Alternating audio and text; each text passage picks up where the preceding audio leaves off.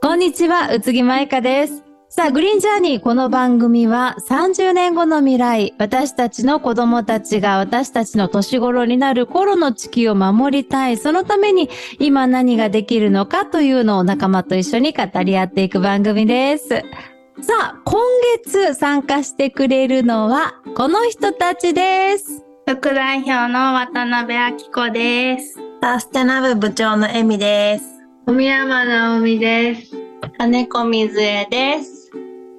はい。という、今月はですね、5人のメンバーでオンラインでお届けしていくんですが、ゲストはこの方です。パタゴニアプロビジョンズディレクターでいらっしゃる近藤克弘さんです。こんにちは。こんにちは。よろしくおよろ願いします。しくお願いします。もうパタゴニアといえば、みんな大好きパタゴニアですよ。今日メンバーもね、えーパタゴニアの服を着ながら、えーオンライン参加してますけれども、まず、そもそもですね、えー近藤さんご自身がパタゴニアに入った、まあ、経緯といいますか、きっかけ、どんな風にして、どんな思いで入られたんですか？僕はやっぱりあの、アウトドアスポーツからですね、あの、20代の前半の頃、まあ、10代の頃からアウトドアスポーツが大好きで、で、特に年間通してやってるのがサーフィンで、で、冬の時期はスノーボードとか、まあ、雪山に行っていたんですけど、まあ、アウトドアスポーツを通じてパタゴニアの製品に触れて、まあ、そこから、あの、ブランドの、えーストーリー、企業の背景とかを知っていって、どんどんファンになっていったっていうような感じが、あの、きっかけですね。え、ということはもう一番最初のお仕事からパタゴニアだったんですか？そうですね。たまたま、あの、まあ、自分が住んでいる、えー町の近くにパタゴニアの本社が、まあ、移転をしてきて、まあ、それと同時に直営店ができたんですね。で、その直営店の方に、まあ、ファンだったので、よく、あの、通っていたんですけど、まあ、その時にスタッフ募集のお知らせを見て、まあ、これは、あの、ぜひ中に入って、あの、働いてみたい、いろいろ、えー体験してみたいっていうことで、あの、もう叩いたのがスタートになります。ねえ、え最初は販売からスタートっていう感じだったんですか？お仕事の内容自体は。そうです。あの、鎌キャリアは鎌倉ストアの、まあ、セールスアソシアシスタントというか、アソシエイトっていう形で、あの、販売員としてスタートをして、で、その後に、あの、マーケティング部門とか、まあ、いくつかの店舗で、まあ、スタッフ、もしくは店長とかを経験した後に、あの、マーケティング部門の方に移動して、で、まあ、直営店がね、まあ、年に1店舗ずつぐらいのペースで増えていったので、まあ、全店のプロモーションを取りまとめるような、あの、担当とかをやって、まあ、その後にマーケティングのマネージャーになって、っていうような形でしたね。はえ、パタゴニアって今日本に何店舗ぐらいあるんですか、えっと、今、日本に23店舗。あ、そうなんだ。今、まあ、プロビジョンズディレクターという肩書きになってますけれども、今の現在のお仕事はどんなことをパタゴニアの中でされてるんですか？はい。なかなかパタゴニアプロビジョンズって言って、それが何を示すのか。わからない。なかなかわかんないですけど、食品なんですよ。あのうんうん。パタゴニアが2012年にあのアメリカの方では、えー食品の、えー事業をスタートさせて、で、もう全くウェアと食品って違う、まあ、畑の違うし、あのー事業じゃないですか。はい。日本の方でも、あの、まあ、社種がスタート、創業者がスタートさせたんですけれども、日本の方でもぜひやりたいっていうふうに考えていて、まあ、その準備をして、えー2016年に立ち上げをしたんですけど、まあ、その時に、まあ、自分自身がその、まあ、当然アウトドアスポーツ今も大好きで、あのやってるんですけれども、まあ、オーガニックの食品であったりとか、まあ、自分自身も食べているものとか、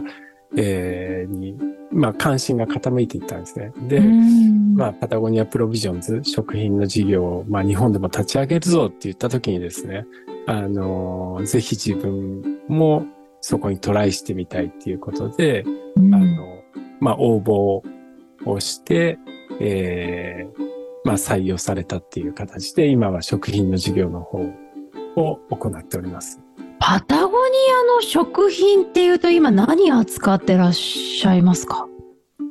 結構ね、有、うん有名という、まだまだ知られてないところもあるんですけど、あの、知られているところだと、まあ、ビールですかね、クラフトビール。美味しいですね。ええわかりますわかります。うん。ね、マイカさんにも取り上げていただいてました。ええ大好きです。ありがとうござい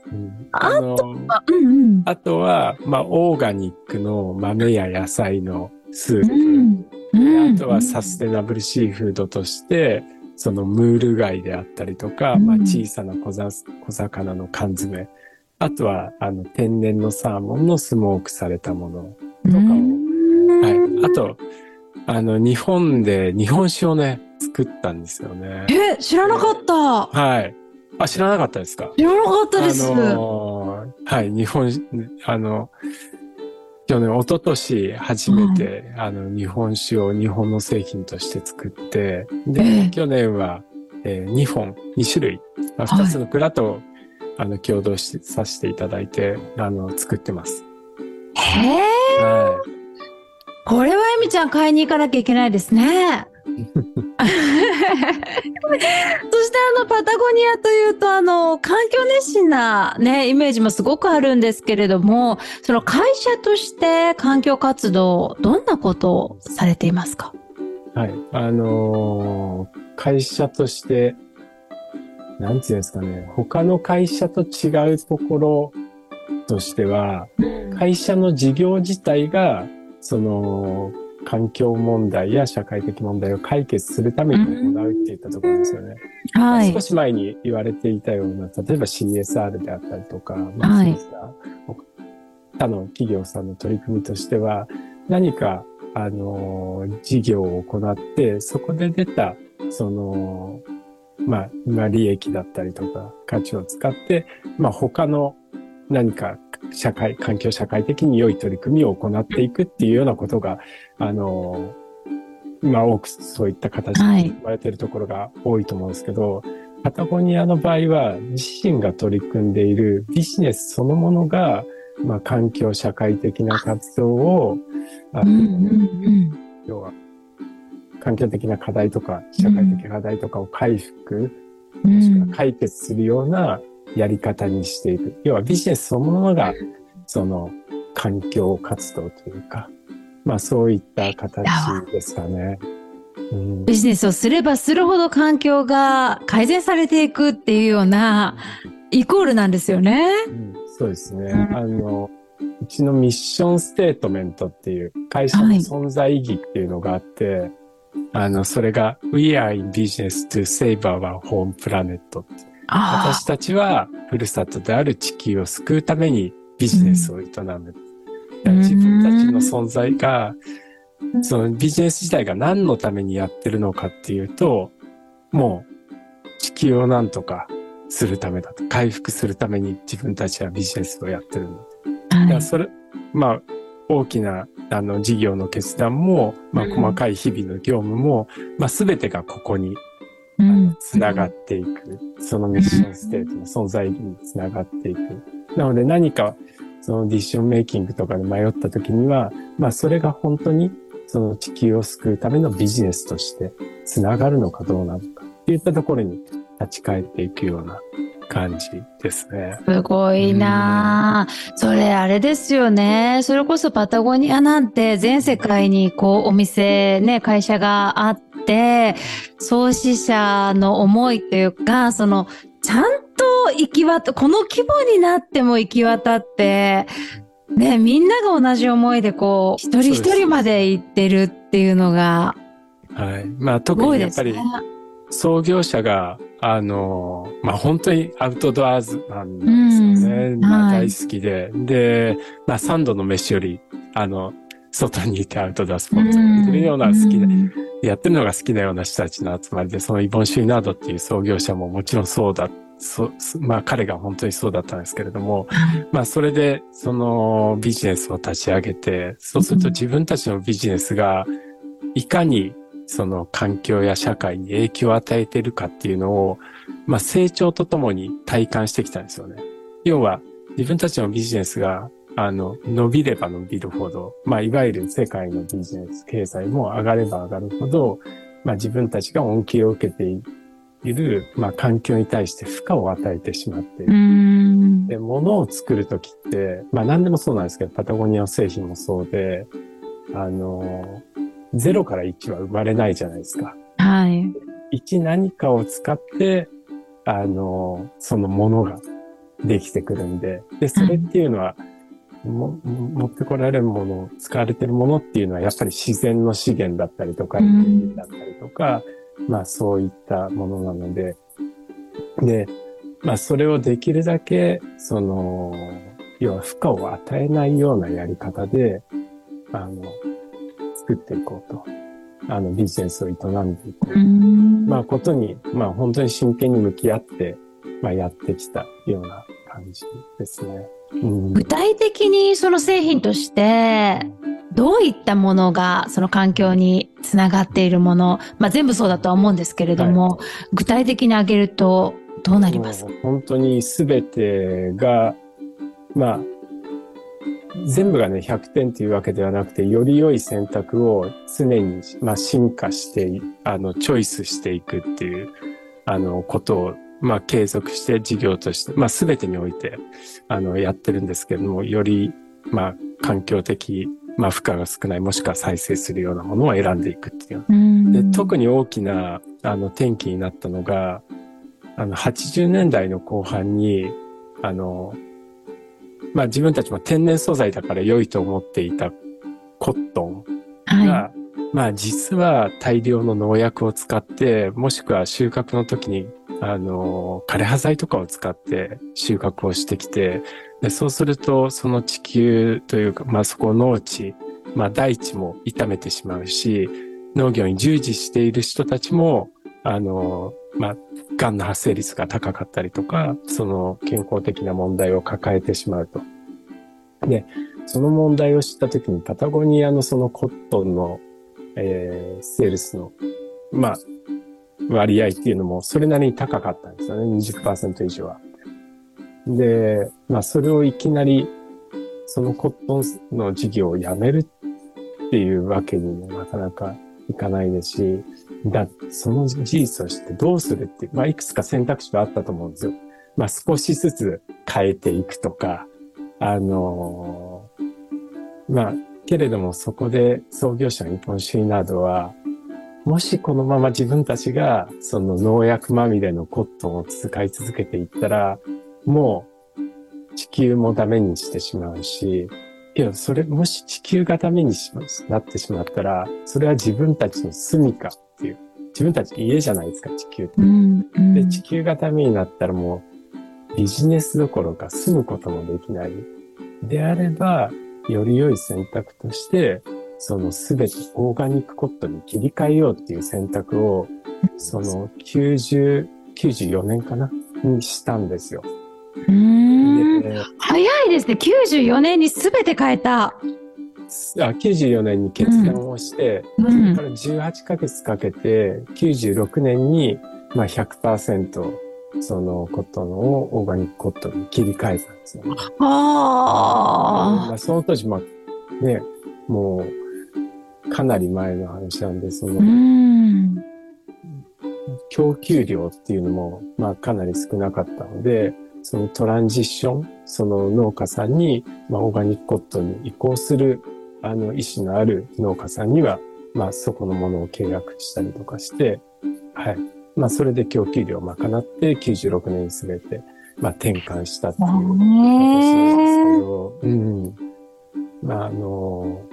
そうですね。それが結構大きなうん。あのうん。うんうん、トピックですかね、製品に関して言えば。で、それと、まあ同じぐらいのタイミングで、先ほど存在意義っていうようなミッションステートメントっていう話をしたんですけど、はいあのーまあ、90年代の前半に、その、まあ、コットンがいかに悪いものかっていう事実を知ったときに、えーまあ、自分たちのミッションステートメントをパタゴニアの存在意義っていうのを初めて、あの、文言で出した文章で出したんですね。あ、その時に出たんですね。その時に出たんですよ。うんうんうんうん90年代前半に。で、それが、な最高の製品を作り、えー環境に与える必要な悪影響を最小限に抑える。かっこいい。そしうそしてん、ビジネスを手段として、えー環境の危機に警鐘を鳴らし、解決に向けて実行すると。うん。で、で、その時に自分たちが、その会社が初めに取った行動っていうのは、自分たちが事業を通してビジネスを通じて、どんな悪さをしているかっていうのを、まあ、査定していったんですよね。でそれは、まあ、コットンもそうですけれども、はい。まあ、他の繊維、まあ、今話したポリエステルや、えーナイロンとかもそうですし、それの防水加工とか、まあ、アウトドアウェアなので、まあ、いろいろなね、機能が求められるんです、ありますし、あとはそれ以外の事業活動、あの、会社としてどれぐらい、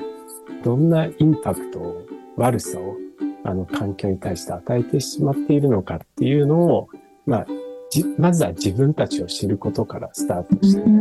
で、そこから、あの、自分たちの行いを変えていくっていう、まあ、オーガニックポットはその一つの事例なんですけど、まあ、より良いものに変えていくっていうような、あの、活動を、あの、スタートさせて、させてきました。で、まあ、今もそれは継続していて、まあ、今が本当にベストではなくて、まあ、まあ、例えば、あの、ウェットスーツとかも、えーまあ以前は、あの、石油由来のね、ネオプレーンっていうものが主流だったんですけれども、それをやっぱり植物由来の、あの、天然のゴム、まあ、石油由来のものではないものを100%に今切り替えて作られていたりとかして、それでもクオリティはしっかりと担保されていたりとか、まあそういう、要はベターチョイスっていうのを、まあ常にクオリティを上げていくっていうような取り組みを、まあ素材もそうですけれども、それぞれの、まあ全ての事業において行っていくっていうの。はい。質にはすごくこだわってやっていますね。素敵。うんいや、今、これだけね、SDGs がいろんなところで、あの、言われるようになってきて、いろんな会社が取り組むようになってきましたが、なんか、だからこその、やっぱ様々なあり方になってしまって、良くも悪くも、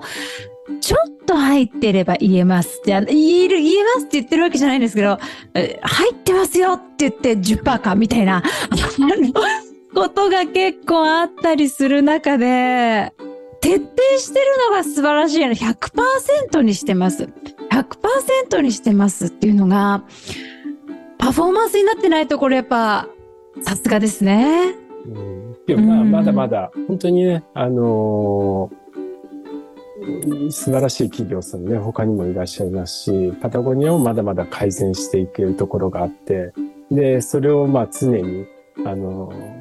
すべての段階で、あの、それはまあ店舗のスタッフも含めて、その事務所の人も含めて、製品開発も含めて、すべての要は段階で、あの、それを実践していくっていうことがすごくね、あの、重要かなっていうふうに思いますね。うん。あの、その中でですね、特に今回深く伺いたいなと思うのが、リジネラティブオーガニックなんですね。あの、私たちもね、近藤さんなんで今日あのご縁があったかっていうと、私たちがそのやっている名古屋えー、アーバン・リジネラティブ・ファーム、ナーフというね、あの、市民でやってるレジネラティブの、あの、まあ、ちっちゃいほんと空き地を edible garden にしていくというプロジェクトなんですけど、そこに、あの、見に来てくださって、て、で、今度ね、見に来てくださって、私たちもお話を聞かせてくださいっていうので、今日が実は実現してるんですけれども、パタゴニアさんも regenerative の本当に製品が、あの、いくつかあって、私たちも今ね、えっ、と、 Regenerative Organic Certified の、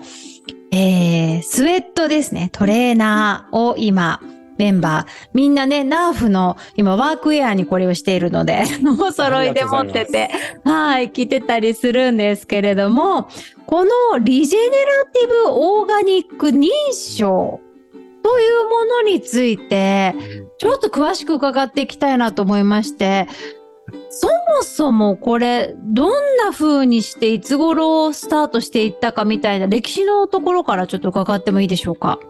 はい、ありがとうございます。あのーそうですね。一番コアなところの話からすると、はいその先ほどのミッションステートメント存在意義っていうのを2018年にあの書き換えてるんですよ。お新しいものに。はい。それは、まあ先ほどは、あのー不必要な悪影響を最小限に抑えて製品を作ってっていうところだったんですけど、より短くしていて、で、私たちはふるさとである地球を救うためにビジネスを営む。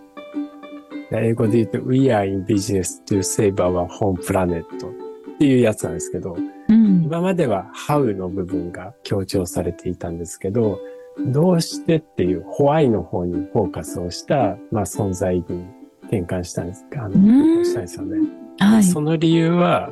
その本当に今の環境危機とかっていうのがすごい速度で、あの、進んでいて、もう本当に自分たちはどうにかスピードアップをして回復に向けて動かないといけない。で、スピードアップするためには、その、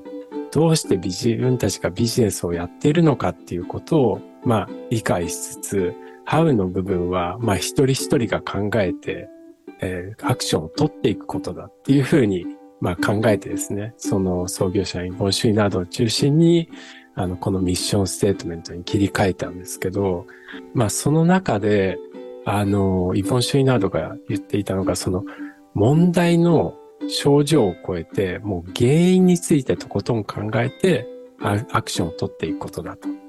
で、その、今起きている課題や問題っていうのが多くね、あると思うんですけど、その何か一面の症症状だけを捉えて考えるのではなくて、原因が何なのかを突き止めて、で、それに対してアクションを取っていくべきだっていうふうに、まあ彼はよく、あの、話してくれていたんですね。で、その一つが、あの、例えば現代の消費社会だったりとか、あの、資本主義の構造、まあ、物を作ってビジネスを行う上で自然の価値ある資源を、まあ、収奪して、で、それが、まあ、一部の投資家であったりとか、えーその利益が限られた一部の人たちに富が分配されていくような、まあ、そういった社会構造だろうというふうに考えて、で、それに対しては、あの、昨年9月に、あの、まあ、会社がですね、えっ、と、会社の所有資産というか株式、えーその当時30億ドルなんで、まあ、約、えーその当時4300億円相当をあの地球を守るための非営利団体すべて譲渡するっていう決断をしたんですよ。ありましたね、ニュースで。うんうんうん。で、まあ、それは、あのーまあ、パタゴニアが、全部あげち、渡しちゃうのかっていうと、まあ、そうではなくて、その、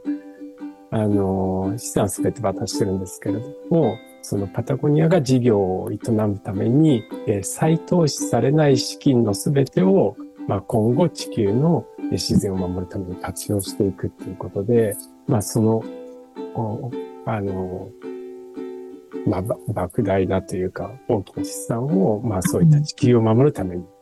えー出していくと。でいわゆる、その、地球、この地球っていうものが、私たちはやっぱり地球から恩恵を受けて、えビジネスを営んでいるので、その地球が唯一の株主であり、その恩恵を受けている地球に対して、私たちが得た利益っていうのをその還元していく必要があるっていうことで、えーまあ、まあ、新しい、そのビジネスの構造っていうのを、まあ、打ち立てたのが、まあ、一つですね。はい。えーまあ、その問題っていう時にその社会構造っていうのが一つ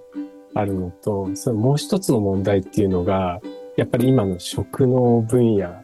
だというふうに考えていて、で、まあね、あの、マイカさんも含めてご存知の通り、その、今の農業とか今の食っていうのは、その気候変動とか生物多様性の消失とかに、すごく大きな問題の一つになってしまってるんですよね。で、まあ温室効果ガスの発生源っていうふうに言われても、その25%ぐらいが、まあ食農分野から、まあ来ていると。で、けれども、もしもその、要は、食の、その食べ物の作られ方とか、選ばれ方とか、まあそういったことが変わったら、まあ実はそこにこそ解決策があるんじゃないかっていうふうに考えて、あの、食農分野に参入していくことを決めたんです。うん。ですので、まあ例えば、あの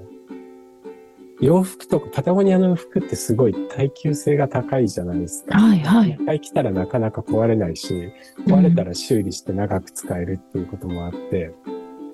なので、まあ、ウェアの方は、あの、一回買ったらそれをとにかく長く使ってくださいと。毎年新しいもの買い替えないでいいです。うん壊れたらね、修理してまた着れるようにしますし、はい。っていうのは何か新しいものを作り出すときが一番多くのエネルギーを消費することになるので、まあ一度買ったものを長く使い続けてくださいねっていうことを、あの、会社としては、あの、メッセージを発信してるんですね。オンウェアっていう取り組みを通じて。はい。で、ただ食っていうのなくならないじゃないですか。はい。で、1日3回みんなやっぱり食事をして生きるために。で、そうするとその絶対なくならない必須の食事の作られ方っていうものが、まあ今は問題になっちゃってるんだけど、それが解決策につながるようなやり方で、まあ作られていったら、まあ食っていうのはその問題ではなくて、まあ解決策になるだろうっていうふうに、まあ考えてやっていて、で、まあその中で一番注目している、あのー資産というか、が、あの、土壌っていう、はい。なんですよね。土っていうものなんですよね。です。でまあ、例えば、む海もそうなんですけれども、まあ、土、土壌や、あの、海洋っていうような地球の資源っていうのは、その多くの炭素を固定してくれますし、まあ、それと同時に、私たちに、その、有用な、あの、健全な食べ物を供給してくれる場でもある。まあ、例えば土で言うと、その95%が、その直接的、間接的に私たちの食べ物っていうのは土から由来してるんですよね。土から来ているものなので。なので、その土を、まあ、かつ、その、まあ、先ほど話した通り、えー炭素の固定もしっかりと行ってくれる。だその土が今、農業、近代的な農業によってどんどん枯れていってる。先ほどのオーガニックコットの話じゃないですけれども、大量の、えー農薬やあの化学的なものを加えることによって枯れていってしまって、炭素を固定する能力もなくなって地球の健康もダメになってしまう。しかも栄養価の少ない食べ物を育てるようなことになってしまうので、そこの土をより健全なやり方で、えー管理していくようになると、地球を救うことにもなるし、うん。人も健康につながることにもなるし、まあ、ウィンウィンなんじゃないか。で、そこにこそ、唯一の、あの、まあ、生き残りをかけた解決策が、につながるんじゃないかっていうふうに考えて、えー、ちょっと、した噛みそうな、あれ、長いあれなんですけど、リジェンティブオーガニック、えー農業っていうことを、あの、推進していくことに決めたんですよね。うんまあ、あの、リジェネラティブオーガニック農業というのは、その、耕さないんですよね。土を、あの、今まで農業ってこう、耕すときにやっぱり土の中の炭素もこう出てくるし、で、まあね、先ほどおっしゃったようにこう工業的な農業に変わってきていたっていうのを、耕さず、こう草を草で土を覆うことによって、大地のその自然の回復させると。で、回復させることによって土の中に炭素を戻していく、固定していくっていうのをこうやっていくような農業のことを言いますが、認証があるんですよね、これには。うんただ、何でもかんでもリジェネラティブオーガニックって名乗っていいよっていうわけでは、やはりないんですよね。そのあたりは、はい。そうですね。あの、 Regenerative Organic Alliance っていうのを立ち上げて、 Regenerative Organic 認証っていうのを、そのパタゴニアと、あと、ドクターブロナーっていう、あの、革新環境革新的なソープメーカーがあって、アはい。メリカの国立公園とかで唯一使用が許されているようなせほうを作っているようなところなんですけれども、はい。まあ、そこと、あと、ロデール・インスティテュートっていう、まあ、オーガニックを広げていってるようなアメリカの組織があって、研究所があって、で、そこと3社で、まあ、はじめ、まあ、発起人の立って、あの、立ち上げをしたんですよね。で、そはいこに、あのーまあ、共感する他の企業や、えー農家さんとかを巻き込んで、まあ、今、えーリジェネティブ・オーガニック・アライアンスっていうのが、うんまあ、組織として、はい。存在しています。っていうのも、その土っていうものがいかに、あのー地球が健、地球の健康、もしくは人類の健康を保つために、あの、重要な資産なのかっていうことが、すごく注目を、その、2000年、2000年代の、2010年代？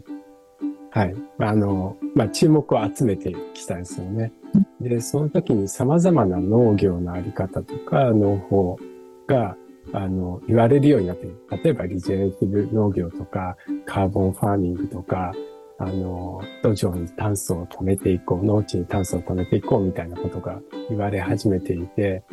けれども、その多くのその農業のあり方、まあ今話していたようなカーボンファーミングとかリジェネティブ農業っていったところには、その概念だけであって、その具体的な定義がなされていなかったりするんですよ。ですん。ので、あの、そうすると、例えば今、マイカさん話してくれた通り、まあ、不耕起栽培にすることによって、耕さない農業をすることによって、土壌の撹乱を、あの、せず、炭素を要は放出しないからいいじゃないかと。で、不耕起ならいいのか。で、不耕起をするのに、じゃあ、あの、雑草があれだから、その除草剤もセットでやっていったりとか、あー後期でも育つような、その種を育てるために、まあ、遺伝子組み換えのものとか改良がされていったりとか、で、うんそういったものも、じゃあ、あの、後期だからいいのかっていうと、やっぱそうじゃないじゃないですか。うん。その、やっぱり遺伝子組み換えとか、そういったことが、その、他に与える影響っていうのも、やっぱり考えていかないといけない。で、そうすると、まあ、よりしっかりと定義された透明性を持った、あの、ものが必要だろうっていうことで、まあ、その、土壌が資源としてすごく重要なものだっていうふうに注目を集めてきたタイミングで、 Regenerative Organic Alliance っていう組織を先ほど話した通り、あの、立ち上げて、 certification、あの、認証として、あの、定義を明確にしたんですよね。はい。そうすることによって、じゃあ、 Regenerative Organic、えー certification 認証の取れた農地管理とはどういったものなのかっていったときに、まあ、より透明性を持った、あのー農地管理の定義が、あの、定められたような感じになります。うーん具体的にその認証の基準っていうものは、あの、ど、どんなものがあるんですか？な何をクリアすれば、はい。ジェネラティブオーガニックの認証をもらえるんですかね？そうですね。あのーリジェネラティブ認証っていうのは3つの柱からできていて、はい。この土壌の健康っていうのと、その動物福祉っていうのと、あと社会的公平性なんですよ。で、はいそれぞれもベースに、あのー認証っていうものがありますよね。例えば土壌の健康とかで言うと、オーガニック認証っていうものがあって、で、それがベースになってるんですよ。はい。で、動物福祉っていうと、まあ国際的なアニマルウェルフェアの認証うがあります。ん。で、社会的公平性のところには、フェアトレードっていう認証があります。はい。で、このリジェネティブオーガニック認証に、まあ、アプライをしていくためには、はい。あの、ベースとして、まあ、オーガニックの認証を、あの、取っておく必要があるんですね。こう。なので、その、ただ、オーガニック認証だと、その、カバーされてない領域っていうのが、まあ、あるんですよね。それはどういったことかっていうと、先ほどマイカさんも話してくれたような、あの、土壌の拡散を、拡乱を招くような、その、後期の問題。はい。そこには、あの、不後期、もしくは、あまり耕さない方法が良かったりとか、先ほど話してくれた通り、作物を使ったり、そのカバークロップ、あの、拉致にしないっていうことですね。そういったことの方が良かったりとか、もしくは輪作、何か単一の作物を、あの、ずっとそこで、その年で作り続けるのではなくて、ローテーションしていった方がいいとか、まあそういったことっていうのは今のオーガニック認証には要件として入ってない。けれども、うんそのリジェネラティブオーガニック認証になってくると、そこの部分が要件として含まれてくるんですよ。うん、プラスでね。で、そうう、んプラスで。で、なので、そのオーガニック認証にさらに付加されていく、うんあの、より、えー、まあ、土壌の健全性を高めていくような、あの、農地管理の方法が、えー、リジェネティブオーガニック認証の、その農地管理の定義の中に入ってきます。で、それ以外に、まあ、今話した通り、アニマルウェルフェアや、そのフェアトレード、その動物福祉や社会的公平性っていうのが含まれて、その包括的な認証制度なんですよ。何か一つに偏っていない。ええは、その、土壌、まあ、土、もしくは地球を自然本来の健全な状態に、その再生させていくためには、その、当然今話していたようなオーガニックの管理にとどまらない土壌の管理。それでさらには、その農場とか、その家畜の健康、そして、その食料を実際に育てている人々の生活とか、もしくはコミュニティ全体を、あの、健全性を保つような、すごく全体論的なシステムへのアプローチが、すごい重要だっていうふうにああ。うん、だから何か、その、一面だけを取っているっていうものよりは、その、包括的な、あの、健全性を担保するための定義された認証っていうようなものなんですよね。これは知らなかったですね。ということは、リジェネラティブオーガニックのそのマークがついているものは、フェアトレードも、アニマルウェルフェアも、それ書いてはないけれども、含まれてる。ちゃんとそこもクリアしているもの。そうですね。あの、基本的にはそう、うん。すごい。知らなかった。なので、うん。まあ今、世界で、あの、もちろんパ、これって、あの、パタゴニアの持ち物とかいうものではなくて、うんあの、えー管理しているリジェネティブオーガニックアライアンスっていう組織があって、まあそこが認証をこうやって広げていってるわけなので、はい。多くの、あのー農場や加工会社とか、まあブランド、食品ブランドとかも、このリジェネティブオーガニック認証をもう取得しているところもすごく多いですし、し始めているところが。うん、で、まあ、パタゴニアは主に衣類と、まあ僕が携わっている食品っていう分野で、そのリジェネティブオーガニックにが関わってくるんですけど、まあ、はい。類で言うと特にコットンですね。うん。あの、今日ね、マイカさんとか、はい。あのメンバーも来ていただいているリジェネラティブオーガニックの認証の取られた、あの、コットンっていうのが、まあ、ようやく、あの、出てきて、で、もともとは2018年ぐらいにそのパイロットというか、まあ、トライアル的にスタートしたんですけれどもうん、それが認証も取れて、えー今コットン製品として来てるんですけど、そのコットンは、そのオーガニックの、えー方法で作られているだけではなくて、うん。さらには、その、先ほど話していたように、あの、まあ、他の作物もコットン農場で一緒に植えたりとか、あは働いている、その農場の人たちに、まあ、しっかりとそのベネフィットであったりとか、その地域に還元されているような仕組みが取り入れられていたりとか、そういったものもすべて、まあ、あの、要は包括的に、えー認証の取られた、あの、コットンになるんで、あ、なるほど。あの、すごく、なんつうんですか、着ていて気持ちがいいっていうか、ははい。うん。いやー、すごいな、そうか。でうん、これを、まあ、日本でも、あの、これから進めていこうよということで、4月に、パタゴニア主催ででしたかね、カンファレンスが行われたんですよね。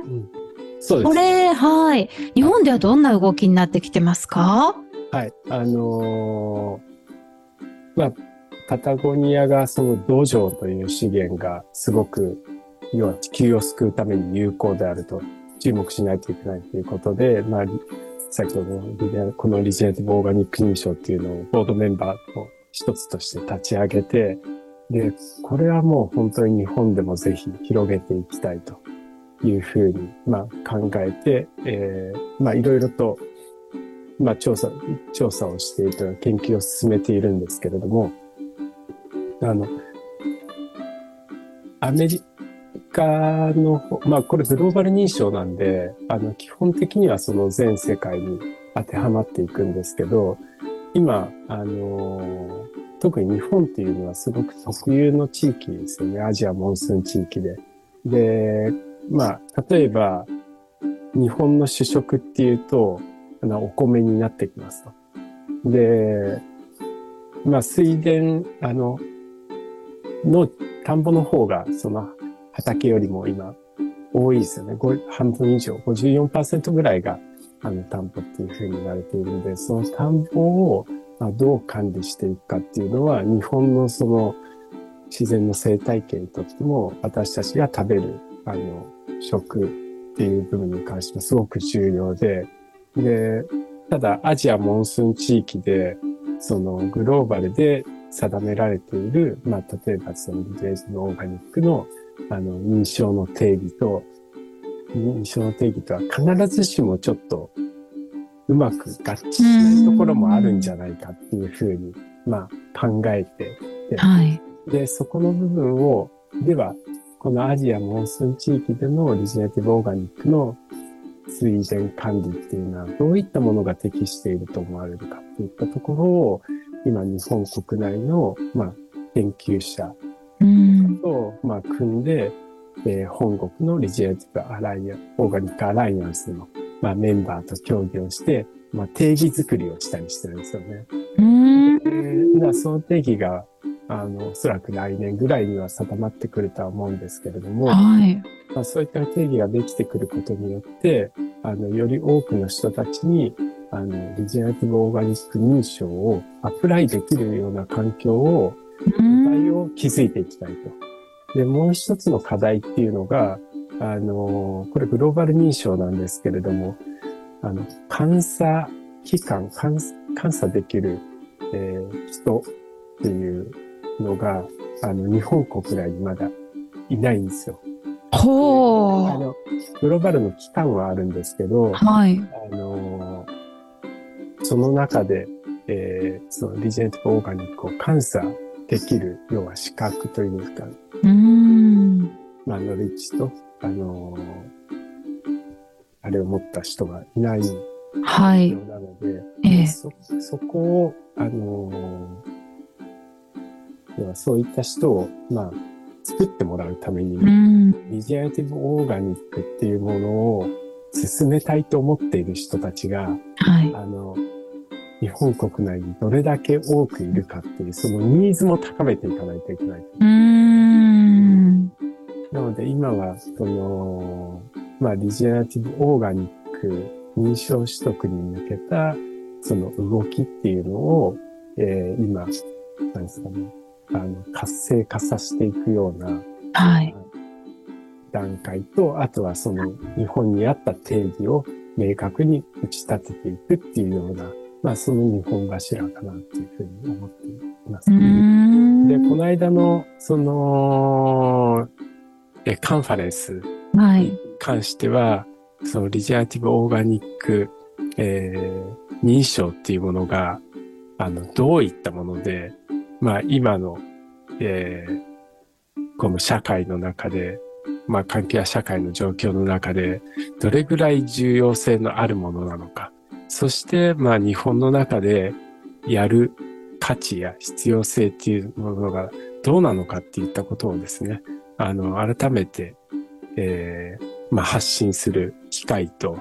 あとはそのさっき3本の柱って言って土壌の健康と動物福祉と社会的公平性って言った中で、まあ即にまあキーとなってくるのは土壌の健康って言ったところだとあの考えているので、その土壌の健康を、えー担保するような日本国内でのその農地管理のあり方っていうのが、まあどういったものなのかっていうことをですね、あのー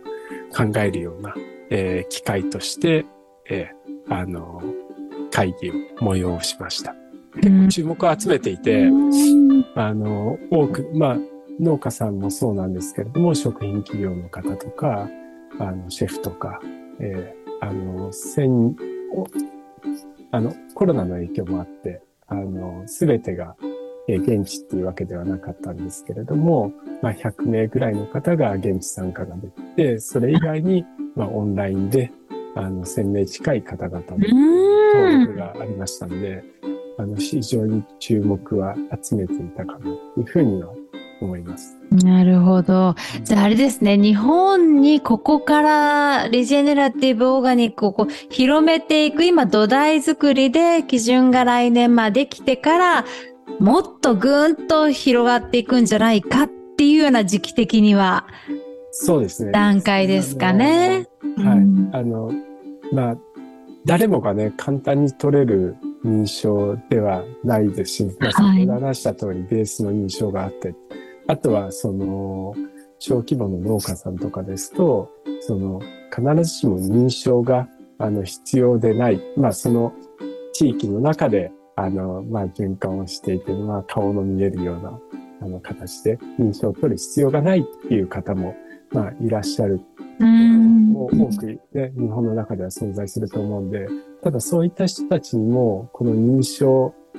すごく、まあ、定義が明確に、あの、ある農地管理の方法の定義が、まあ、しっかりと明確に定められているので、まあ、それを知っていただいて、認証は取らなくても、その農地管理に自身の、あの、農業を近づけていこうっていうようなうんはあの、ぜひ、どんどん進んでいくといいなっていうふうに思ってます。うなので、んこういった、その、ビジネスオーガニックの、えー認証を取るための農地管理がどういったものなのかっていうようなガイドラインみたいなのも、今、日本語訳にして、そのウェブサイト、あの、プロビジョンズのウェブサイトから飛ぶことも、あの、できますので、はいまあそこを見ていただいて、まあ当然、あの大きな規模であの取り組まれているところとかだと、その認証を取っていただいて、さらにその多くの人たちに、あの、認証の価値やストーリー、背景とかを伝えていくことにも貢献していただけると嬉しいなっていうふうに考えてるんですけれども、うはい。ありがとうございます。いやー、ちょっともうこれは、質問も山積みなんですが、一旦ですね、ここで一曲挟みましてメンバーからの質問に、えー、また近藤さんにお答えいただきたいと思います。えー、今月のゲストはパタゴニアプロビジョンズディレクターでいらっしゃる近藤克弘さんです。では、くまーまくん、ここで一曲お願いします。はい、編集担当くまーまです。えー、今回のパタゴニアさんのお話で、ビジネスをする上で、地球がちゃんとそれによって守られていくかどうかに一番フォーカスを当てて考えていくというね、その姿勢にものすごく感銘を受けました。すごいですね。僕自身は、あの、楽器を自分で自作して音楽をやっていたりするので、なるべく壊れたものは直すとか、あとは自然農というね、土を耕さないやり方での畑なんかをやっていたりするので、え親近感を覚えたりもするんですけれども、自分発信でできるところはもっとやっていきたいなーっていうふうに思わされる、えそんなお話でした。え後半もすごく楽しみですね。えー、今日お届けする一曲は僕が作ったサンライズという曲です。これは子供と一緒にキャンプに行って日の出を見るという感じの、え曲になってるんですけれども、今回のパタゴニアさんがね、アウトドアスポーツのブランドということで、ちょっとそこにかけて流させてもらおうと思います。それでは、えー、クマーマでサンライズお聴きください。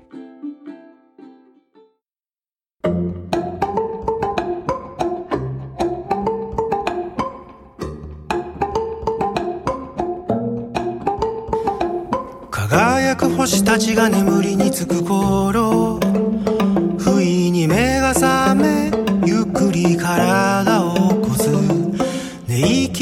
が静かに音を立てて今日という日が穏やかに動き出す。ここにいると思い出すよ。僕がどこで生きてるのか。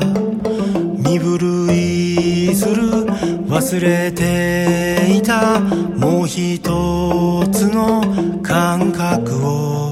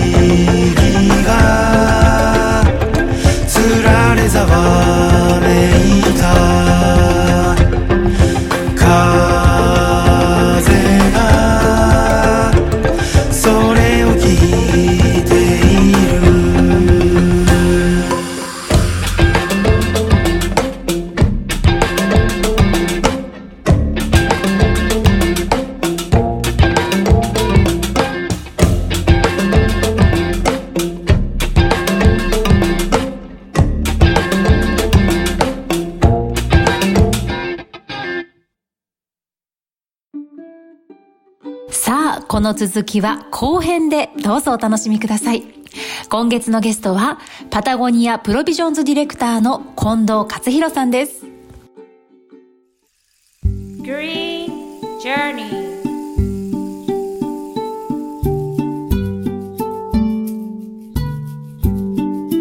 Be the change you want to see in the world.